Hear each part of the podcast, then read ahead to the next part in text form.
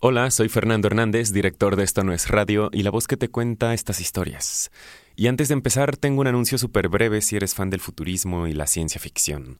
Te invito a que escuches 2050, el fin que no fue. Un podcast que narra desde el año 2050 todo lo que hicimos bien en 2020 para evitar una catástrofe climática. Conducen Violeta Meléndez, periodista y divulgadora científica, y Pablo Montaño, politólogo y activista. Busca 2050, el fin que no fue, en donde sea que escuches tus podcasts. La mañana del 29 de septiembre de 1970, un grupo de estudiantes en Guadalajara organiza un meeting para celebrar la reciente creación del Frente Estudiantil Revolucionario. Y en pleno meeting se estacionan tres carros en el barandal que estaba para entrar a la escuela. De un coche se baja un hombre. Metralleta en mano y nosotros en pleno discurso. Y nos dice, textual, ya se chingaron.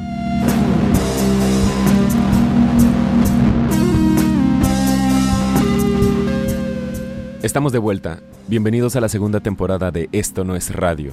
Yo soy Fernando Micro Hernández y en este episodio me acompaña en la narración Mitzi Pineda. La matanza del 2 de octubre de 1968 en Tlatelolco ocupa el imaginario colectivo nacional.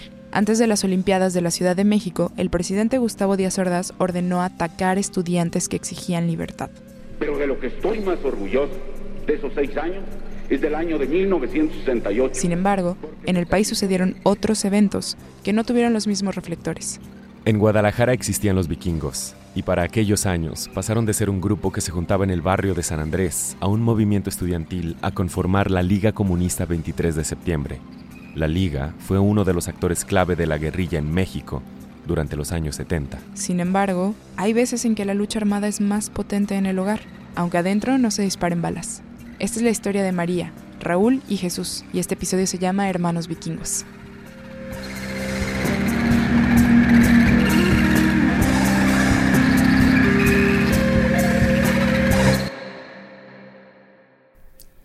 Para mí la familia pues nosotros nomás convivimos Jesús, Raúl y yo. Ay, yo soy María Morales Hernández. Diario andábamos peleando, como fuera, hasta trancazos. Nosotros nos criamos con mi mamá, nada más, pero fue muy difícil. Nosotros estábamos acostumbrados a la vida del rancho, pero teníamos comida en abundancia. Entonces se vino una crisis, pero tremenda. Yo era muy obediente con mi mamá, pero muy agresiva si trataban de ofender a Raúl, mi hermano. Porque como Raúl, mi hermano, era el chiquito, yo lo defendía así de quien fuera, fueran personas grandes que lo ofendían. Yo me peleaba. Eh, bueno, yo soy Raúl Morales Hernández, criado, no nacido en Guadalajara, pero sí criado aquí en Guadalajara, en el heroico barrio de San Andrés vikingo de corazón. La verdad no. Mi familia siempre fuimos pobres de abolengo, ¿eh? Agripina Hernández era una mujer de una familia adinerada en los altos de Jalisco, pero gastó su herencia en mantener fuera de la cárcel a su esposo Jesús Morales Padilla, un hombre de gatillo fácil que peleó en la guerra cristera. Jesús Morales Padilla asesinó a un hombre en el municipio de Santos de Gollado, Jalisco, debido a un conflicto por tierras. A Jesús lo encarcelaron en Guadalajara, Agripina decidió migrar a Guadalajara con sus tres hijos para estar cerca de él. En suma, los Morales Hernández habían escapado a Guadalajara con la esperanza de una vida mejor, de una vida pacífica. Sin embargo, Jesús Morales Padilla no tuvo muchas razones para quedarse en Guadalajara. Cuando salió de prisión se fue a Estados Unidos, dejando a la familia a su suerte. No, no cualquier pobre, éramos pobres de pobres. Desde chiquillo yo recuerdo cuando llegamos aquí a Guadalajara, yo tenía seis años, y cuando entrábamos a la escuela, yo llegué de Guarache. Veníamos del rancho y yo llegué de Guarache. Mis primeros zapatos este, no los usaba porque sentía que se me acababan. Nosotros vivíamos a las afueras de la ciudad de Guadalajara. Me llamo José de Jesús Morales Hernández. Nací el, el 18 de junio de 1947 en una ranchería del municipio de Arandas, Jalisco. Teniendo yo seis años de edad, nos venimos a la ciudad de Guadalajara Lógico que mis padres pensaban en buscar mejores oportunidades de vivir y llegamos accidentalmente al barrio de San Andrés, aquí en Guadalajara.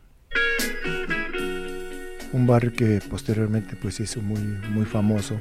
Hay dos razones por las que el barrio de San Andrés se hizo famoso en Guadalajara. Una razón es la agrupación musical Los Freddys, que con sus baladas románticas se convirtieron en el orgullo de San Andrés. Déjenme llorar. La otra razón es el grupo de los vikingos, quienes no eran necesariamente músicos. Los vikingos, dependiendo de a quién le preguntes, fueron un grupo justiciero o una pandilla de criminales. Para mí eran unas personas normales. Lo que sí está comprobado es que eran jóvenes que desde finales de los 50 se juntaban en jardines y parques públicos de una de las áreas más pobres de la ciudad. Decidimos ponerle un nombre, una especie como de pandilla, pero no era pandilla, porque la pandilla hace daño.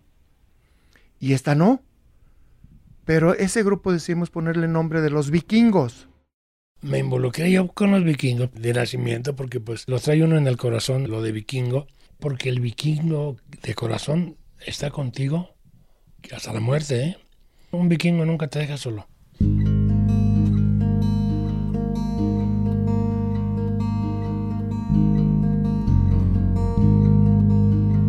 Crecimos tanto de tal manera que se sumaron casi todos los barrios de Guadalajara, casi todos, se suman a San Andrés. Mira, los vikingos, de primero pues era ser un grupo de amigos, tener presencia ahí pues en el jardín y nos echamos una vuelta tarde noche y a ver que ahí veíamos no sé gente 40 50 amigos y oh caray yo me enfoqué más en lo que era el jardín de San Andrés mi hermano se inclinó más por el, ir por el lado del parque San Rafael. Por allá tenía una novia y se hizo unos amigos por, aquí, por ese lado y los incorporó también al lado vikingo y ahí andaba. Andaba por su lado. Ah, sí, sí, sí, sí, es raro que nos contáramos mi hermano y yo en algo, no, no, no. Lo que pasa es que no puedes andar con tu hermano en una situación donde puede haber un peligro si nos vamos a pelear, yo no quisiera que mi hermano estuviera al lado de mí, porque voy a tratar de, estar cuidándolo y él estarme cuidando.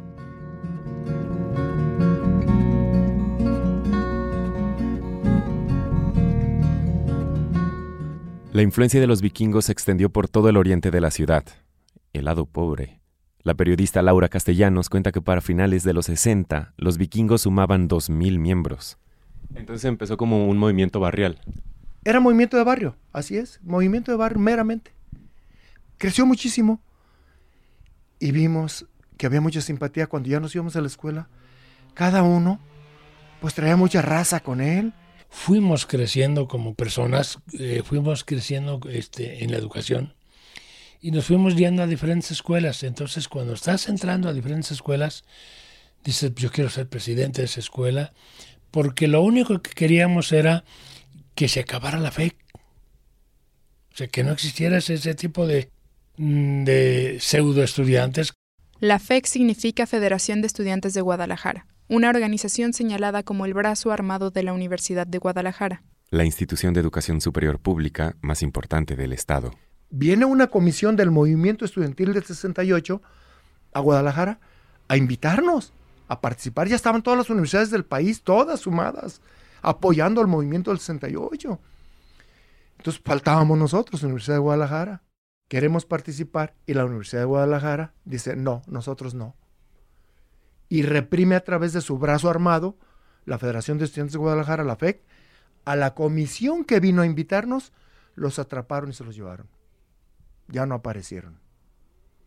Entonces, es la única universidad que no participó apoyar a los jóvenes del movimiento del 68 nos tuvimos que empezar a confrontar con ellos, la fe, por las presencias de las sociedades de alumnos.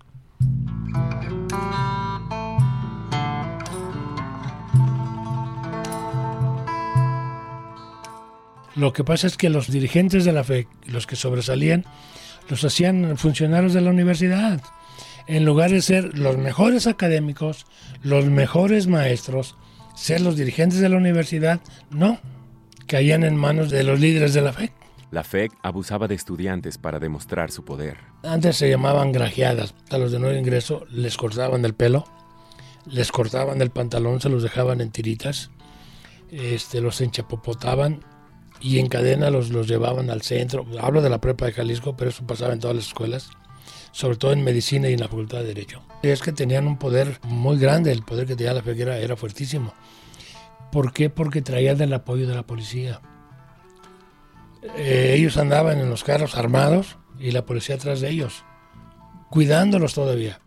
No solo eran las grajeadas, eran los cobros de derecho de piso, secuestros de camiones del transporte público, nepotismo y violencia sexual. Algo estaba a punto de estallar. Pero ya después, ya más organizados, la policía nos empieza a agredir, empieza a ver un peligro. Se empiezan a ganar varias escuelas. Dijimos, yo creo que es el momento de tomar la FEC, de jugársela a la FEC al tú por tú. Entonces la FEC ve en, en los vikingos un peligro real de que les fuéramos a quitar la FEC. Ya no solamente éramos los vikingos, ya se nos había sumado muchísima gente de la juventud comunista y conformamos el FER. El FER era el Frente Estudiantil Revolucionario, cuya formación fue impulsada por alianzas políticas que duraron muy poco. Mi mamá moría en junio y el primer enfrentamiento pues del Frente Estudiantil Revolucionario, del FER y el FESO. Este fue aquí en la Revolución. Y el primer susto de esa chingadera. La chingadera que narra María ocurrió de la siguiente manera. La mañana del 29 de septiembre de 1970, el Frente Estudiantil Revolucionario organiza un mitin para celebrar su reciente creación. El frente se moviliza hacia las instalaciones de la Escuela Politécnica, un complejo que alberga facultades e instalaciones deportivas. Y en pleno mitin se estacionan tres carros en el barandal que estaba para entrar a la escuela. Y se baja uno de ellos, el presidente de la FEC de aquel tiempo, Fernando Medina Lúa, metralleta en mano, y nosotros en pleno discurso, y nos dice, textual, ya se chingaron.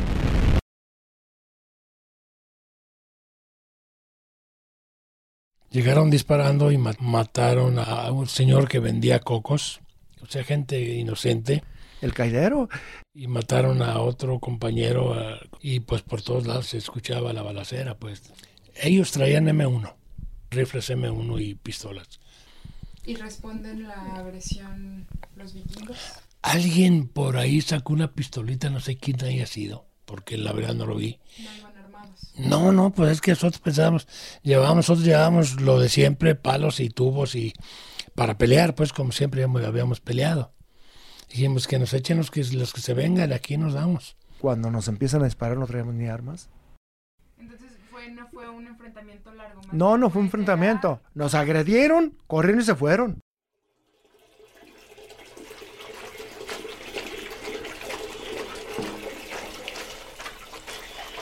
Y no me fijaba en las horas. Estaba lavando y, y porque acababa de, de hacer, les, les había hecho una cazuela de sopa de fideo, me acuerdo. Y este, le dije, mientras de que está, les voy, voy a ir lavando cuando llegaron la corretiza. Y yo les vi la cara y interrumpieron el radio.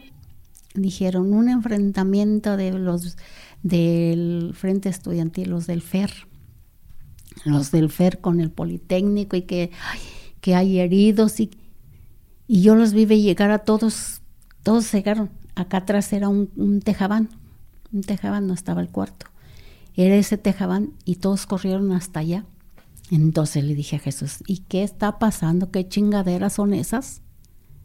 ¿Qué pasó? A la mañana siguiente, el informador Un diario de corte oficialista, conservador y el de mayor influencia en Guadalajara publica en su primera plana que los miembros del FER empezaron la balacera después de tomar la escuela politécnica. Para entonces, el gobierno federal ya sigue las huellas de este grupo estudiantil. ¿Cuál era la idea? Después lo entendí.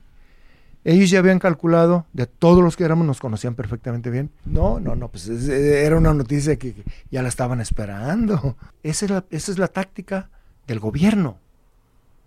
Orillarte, orillarte a que tomes las armas. Entonces ya está justificado que te mate. Te van encerrando. Te, te- te acorralan. ¿Qué hace un perro cuando lo acorralas?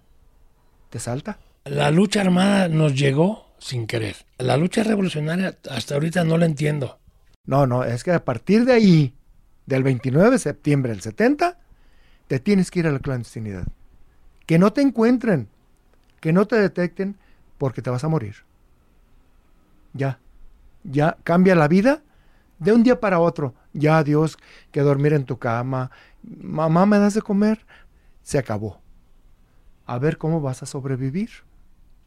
De miles que éramos, no nos vimos bien complicada. ¿Para dónde corremos? ¿A dónde? Sin dinero, sin casas para esconderte. Ya no eres Jesús Morales. Ya no eres el momia. Desapareces ya. Tus datos personales tienen que desaparecer. A Jesús Morales y mi hermano lo ubicaban como uno de los líderes de ese movimiento. Yo era el, el, perrucho en el barrio, mi hermano era más, más tranquilo. ¿Por qué se metió él a, a la lucha armada? No sé. ¿Por qué le llamó la atención esto? No sé. La verdad, no, no, no lo entiendo.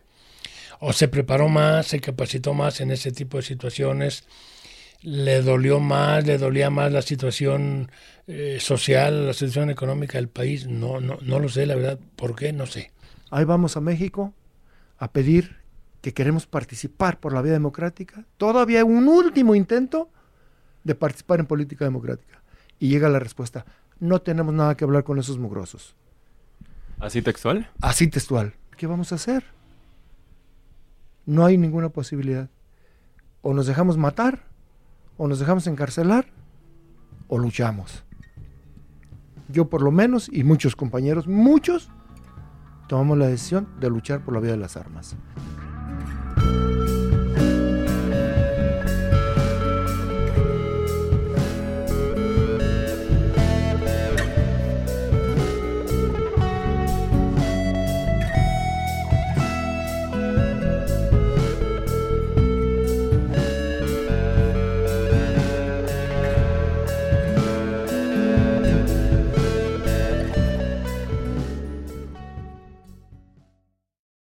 Entonces, mi hermano por un lado y yo, pues yo por otro, yo dije, a ver, ¿qué voy a hacer? Y, nos quedamos solos en casa, mi hermana María y yo, ella ya viuda, porque su esposo lo atropelló un camión y lo mató. Entonces se quedó viuda con tres niños. Entonces, una mujer y dos niños chiquitos. Yo duré casada tres años, nueve meses. Estaba mi hija la grande, Javier. Javier tenía un año, un año, dos meses cuando el accidente. Y estaba embarazada de Mere, que es el tercero. Estaba embarazada cuando el accidente que murió mi esposo. O sea, me tuve que quedar en casa a fuercitas. Con toda esta energía. Con todo, no, no, y, y, y, con todo el miedo, porque también tenía miedo. Y dije, no, pues yo pues me armo, yo siempre anduve armado ya después de eso. Digo, si vienen aquí, pues aquí me doy con ellos. Si yo hubiera tenido el respaldo en casa, quien, quien, quien cuidara pues la casa, si tuviera un padre, una madre que estuvieran ahí al pendiente, yo me hubiera ido, sin dudarlo. Hay hombres que se van aunque no haya respaldo. Sí, claro. Claro, pero yo decía, ¿cómo voy a dejar a una sobrina de, no sé, ocho años? ¿Quién la va a cuidar? ¿Qué va a hacer de ella? Fue una temporada muy, muy, muy tremenda.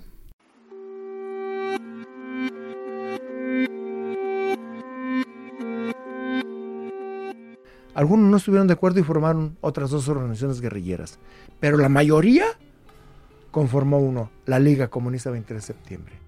La Liga Comunista 23 de septiembre fue una organización política radical fundada el 15 de marzo de 1973. La Liga estaba conformada por el Movimiento Estudiantil Profesional, el Grupo 23 de septiembre, el Frente Estudiantil Revolucionario, los Enfermos de Sinaloa y los Procesos de Monterrey. Esos son algunos de los grupos que estaban repartidos en 21 estados de la República Mexicana. La Liga buscaba derrocar el Estado mexicano e instaurar un sistema político socialista y un Estado proletario. Sus métodos de acción política incluyeron secuestros, expropiaciones a bancos para financiar sus operaciones y enfrentamientos con el ejército. Mi hermano Jesús cuando entró a la lucha, pues prácticamente se divorció de la familia.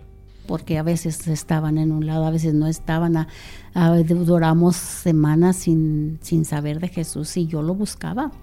Nunca lo dejé solo. Lo que no saben es que amábamos la clandestinidad. Ya nomás llegaban y, y nomás me ponían el brazo encima. María, María, pues María. Y yo si podía les daba lo que hubiera y, y aunque fuera una olla de frijoles para compartirla con él y con los que vinieran con él. Y pélate. Pues yo prendiendo veladoras y rezando y me subía al camión y yo iba rezando en, en vez de, de algo. Y ay, ay, ánima de mi mamá y cuidan, cuídalo que no lo maten, porque no tiene, y, y Dios me lo concede.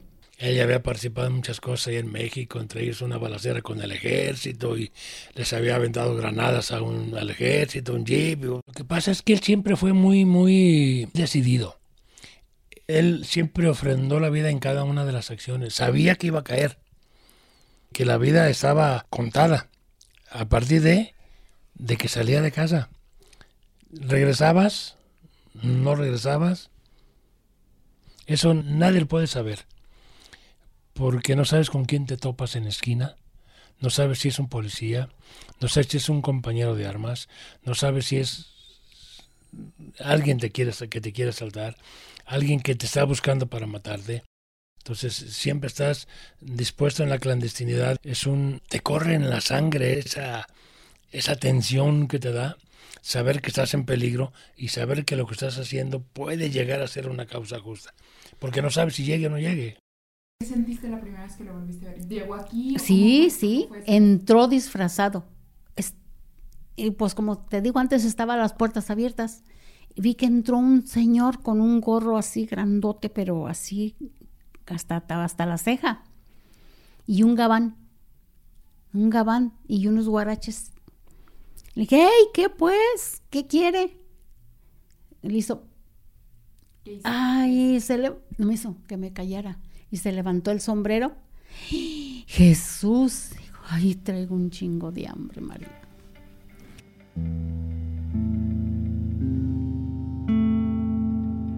Y pues dejé de lavar y ahí voy a hacerle tortillas calientitas y los frijoles los tenía cociendo y eso le di de almorzar.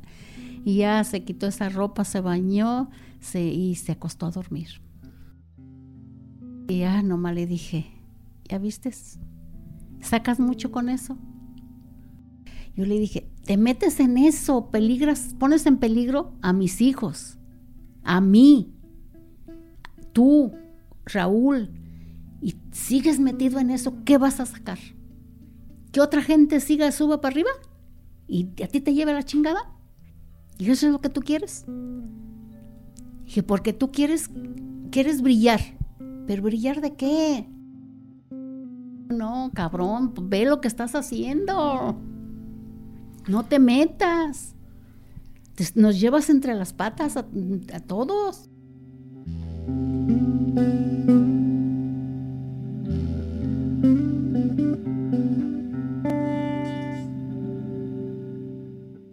Durante la Guerra Sucia, ya para el gobierno del presidente Luis Echeverría, se creó el grupo La Brigada Blanca. Esa gente no toca, esa gente se mete. La Brigada Blanca estaba conformada por 250 efectivos altamente entrenados que tenían una orden, investigar y localizar cualquier tipo de disidencia política, incluyendo a los integrantes de la Liga Comunista 23 de septiembre. Llegué yo del hospital. Y ese día que yo llegué del ese día, a otro día que yo llegué del hospital con Adriana, mi cuarta hija, que la tuve a los siete años de viuda.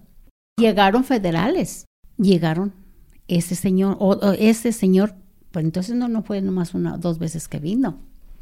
Vino esa vez y cortaron cartucho a la cama en donde estaba Adriana, este, Adriana allí en la cama, chiquitita, y le cortaron cartucho. Y cuando cortaron cartucho en la cama, María Elena corrió y se aventó. María Elena es la hermana mayor de Adriana. También estaban Mere y Javier, los otros dos hijos de María. Encima del anillo dije, ¿la va a aplastar? Pues de ver que le iban a, que cortaron cartucho y apuntaron así a, mi niña, que tenía tres días de nacida, ella se aventó a cubrirla. Yo me imagino que le dieran a ella. ¿Y qué dijo ella? Nada, nada, se quedó como trabada ahí arriba de la cama, estaba tiesa. Y ya entonces ya salió Javier, y yo, Javier, Y ya nomás volteé y le vi que estaba detrás de la puerta, pero como que estaba así, tieso. Y mere tiemble, tiemble, tiemble, tiemble, tiemble, y llore, llore. Y cuando me vi el señor tan enojado y que yo les dije hasta de lo que se iban a morir, no me dio miedo, ni tantito miedo. Entonces yo sentí que me encendí. Yo estaba tan encendida que si en un ratito me hubieran dejado alguien, yo creo que, no sé, no sé qué le hubiera hecho. Le dije, ve a mis hijos, Véanlos. ¿Cómo están de asustados? Hasta le quebraron una pata a la cama porque la regolaron. De que había armas. Le dije, ¿ese es un arma? Hijo de tu pinche madre. Ve, es una criatura recién nacida. Tiene tres días de nacida, hijo de la chingada. Vela. Esa es tu puta madre, hijo de la chingada. Le dije, eso es lo que eres. Órale. Y el señor eh, es última vez, señora. Le aseguro que no voy a molestarla adentro de su casa. No, ay, no, no, yo todavía me acuerdo y me encabrono.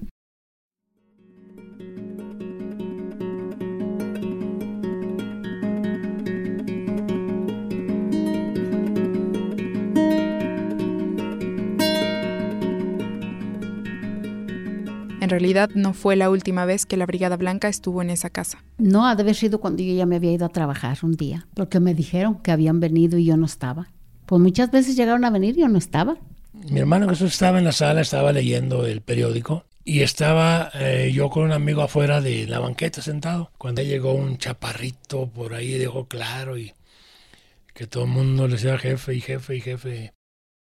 Dije, ah, caray, el director aquí. Y me dice, ¿qué ole? ¿Y tu hermano? Lo vi que pasaron tres carros de judiciales. Dije, ah, caray. Y pues ni cómo levantarme y decirle, hermano, pues aguas. Pues ni chance, porque venían gente caminando por la banqueta de un sentido y del otro sentido este, hacia mí. Ya llegaron y ya vi que lo sacaron a él. Ya me dice, el, no, que no sabes dónde estaba tu hermano. Dije, ¿usted entrega a su hermano?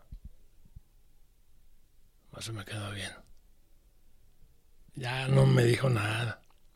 Lo subieron a una camioneta ploma, me acuerdo que era ploma, una camioneta cerrada, y se lo llevaron. ¿Se volteó a ver con su hermano? Sí, no, yo, no, pues yo volteé a ver y dije, ya se lo llevaron esos cuatro ya. Se lo llevan a mediodía, delante de mucha gente. Entonces no te pueden matar así tan fácilmente. Y yo creo que ellos también lo hicieron así porque no lo pensaban matar. Y ya le dice, hasta que te agarramos. Este es bien interesante porque usted está platicando con un, con un güero chaparro. Sí, sí, sí, sí. sí. desconoce quién es. ¿Quién era? Sí, sí, sí. Yo sabía que era alguien mm, muy importante, de mucho respeto, porque todos los demás le hablaban de jefe. Dije, este no sé quién sea, pero, pero ah, caray. Si es el, este es el jefe, pues es el mero mero.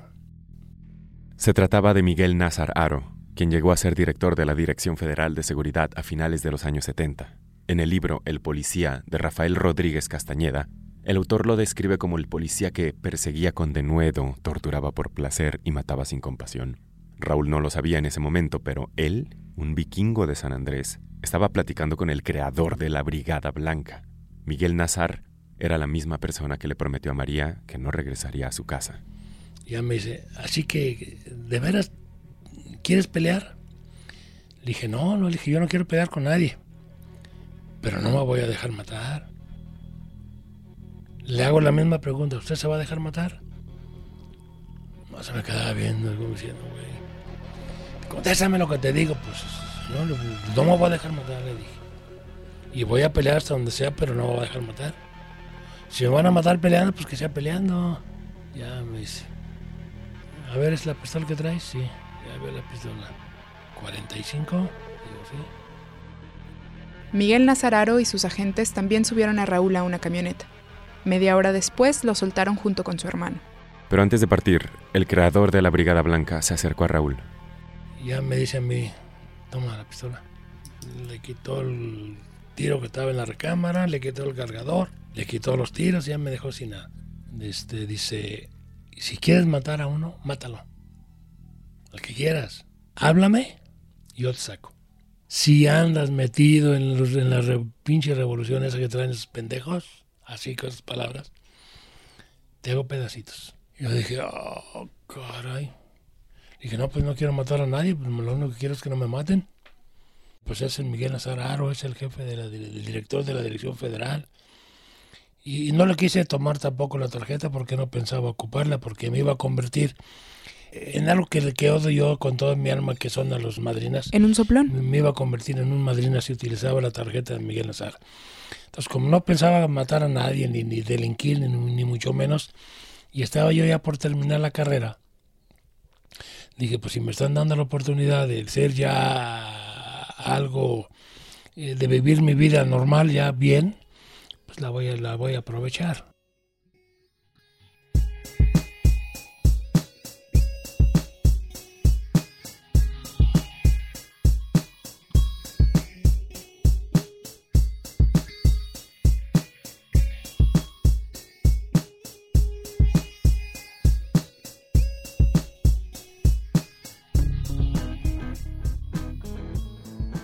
Aunque la guerrilla finaliza a mediados de los años 80, para estos hermanos vikingos, la visita de Nazararo marcó el fin del asedio judicial a la casa de los Morales Hernández. Yo ya le dije muchas veces, carnal, ya cumpliste, ya date por bien servido. Yo creo que ya lo que lo que lo ofrendaste, eh, pues ya está bien, bien, fue tu libertad, fue la tranquilidad de tu familia, fue la felicidad de tu familia, sacrificaste a la familia, sacrificaste a tus hermanos. Estás viendo mi licenciatura en Derecho, abogado, mi maestría en especialidad de Constitucional y Amparo, y mi doctorado quedó pendiente. Escribir mi discurso, mis clases, mis libros, todo. Desayuno, como, ceno, sueño, lucha. ¿Dónde da clases? En la Facultad de Derecho en la Universidad de Guadalajara. Yo me titulé de licenciado en turismo, soy de la primera generación de licenciados en turismo en el país y primera generación de licenciados en turismo en la Universidad de Guadalajara. ¿Qué fue de los vikingos? Pues mira, lo, como todo el mundo, este, la, los vikingos crecen, eh, se reprodujeron y murieron. O sea, nominales quedan usted, su hermano. Sí, y algunos otros por ahí. No, no, todavía hay varios. ¿Ahora qué quieres tú? Yo nada. Yo ya nada. Nada. Porque yo lo que yo deseaba, lo tengo. ¿Qué deseaba? Tener una casa para mis hijos. Y siempre nos hemos defendido. Ustedes tres. Nosotros tres. Siempre, siempre en todos. ¿No se abrazan? No, nunca tuvimos esas... Nunca hubo entre nosotros eso. Nosotros nos cuidamos. Y el que necesita estamos para ellos.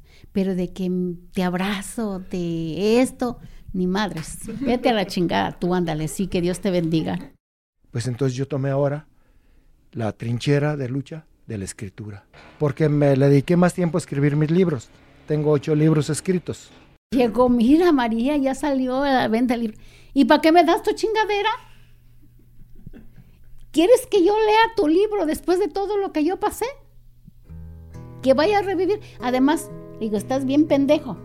Porque tú pusiste en tu libro una mendiga casa que se está cayendo y no vivíamos así. Entonces, mejor no me quiero encabronar lo, tu libro como tú lo escribiste, porque tú lo ves de una forma. Porque tú ni del rancho ni te acuerdas, venía, llegaste aquí de seis años. Le dije, yo me acuerdo más. Vivíamos en una casa de cantera. Y tú sacas una casita ya de caída de esa derrumbada. Le dije, no, no, no, no, vete a la chingada con tu libro.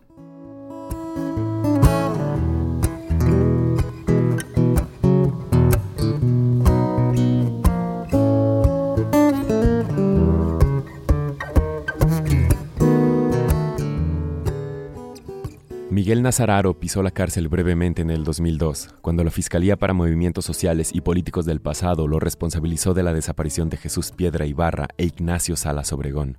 En 2006 fue absuelto de los cargos y murió en 2012. La Federación de Estudiantes de Guadalajara se extinguió de facto en 2011, cuando en sus instalaciones fueron encontrados los cuerpos de cuatro jóvenes y un adulto asesinados.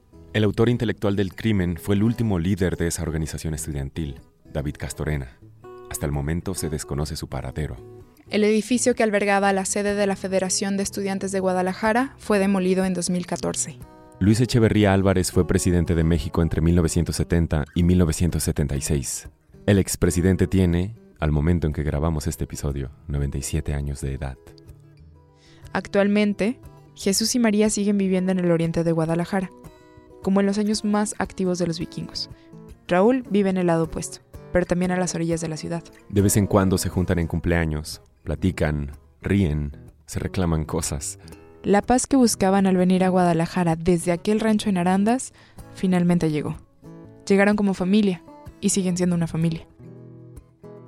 Hermanos Vikingos fue escrito, producido y editado por Mitzi Pineda y por mí, Fernando Micro Hernández, quien también hizo la mezcla y el diseño sonoro.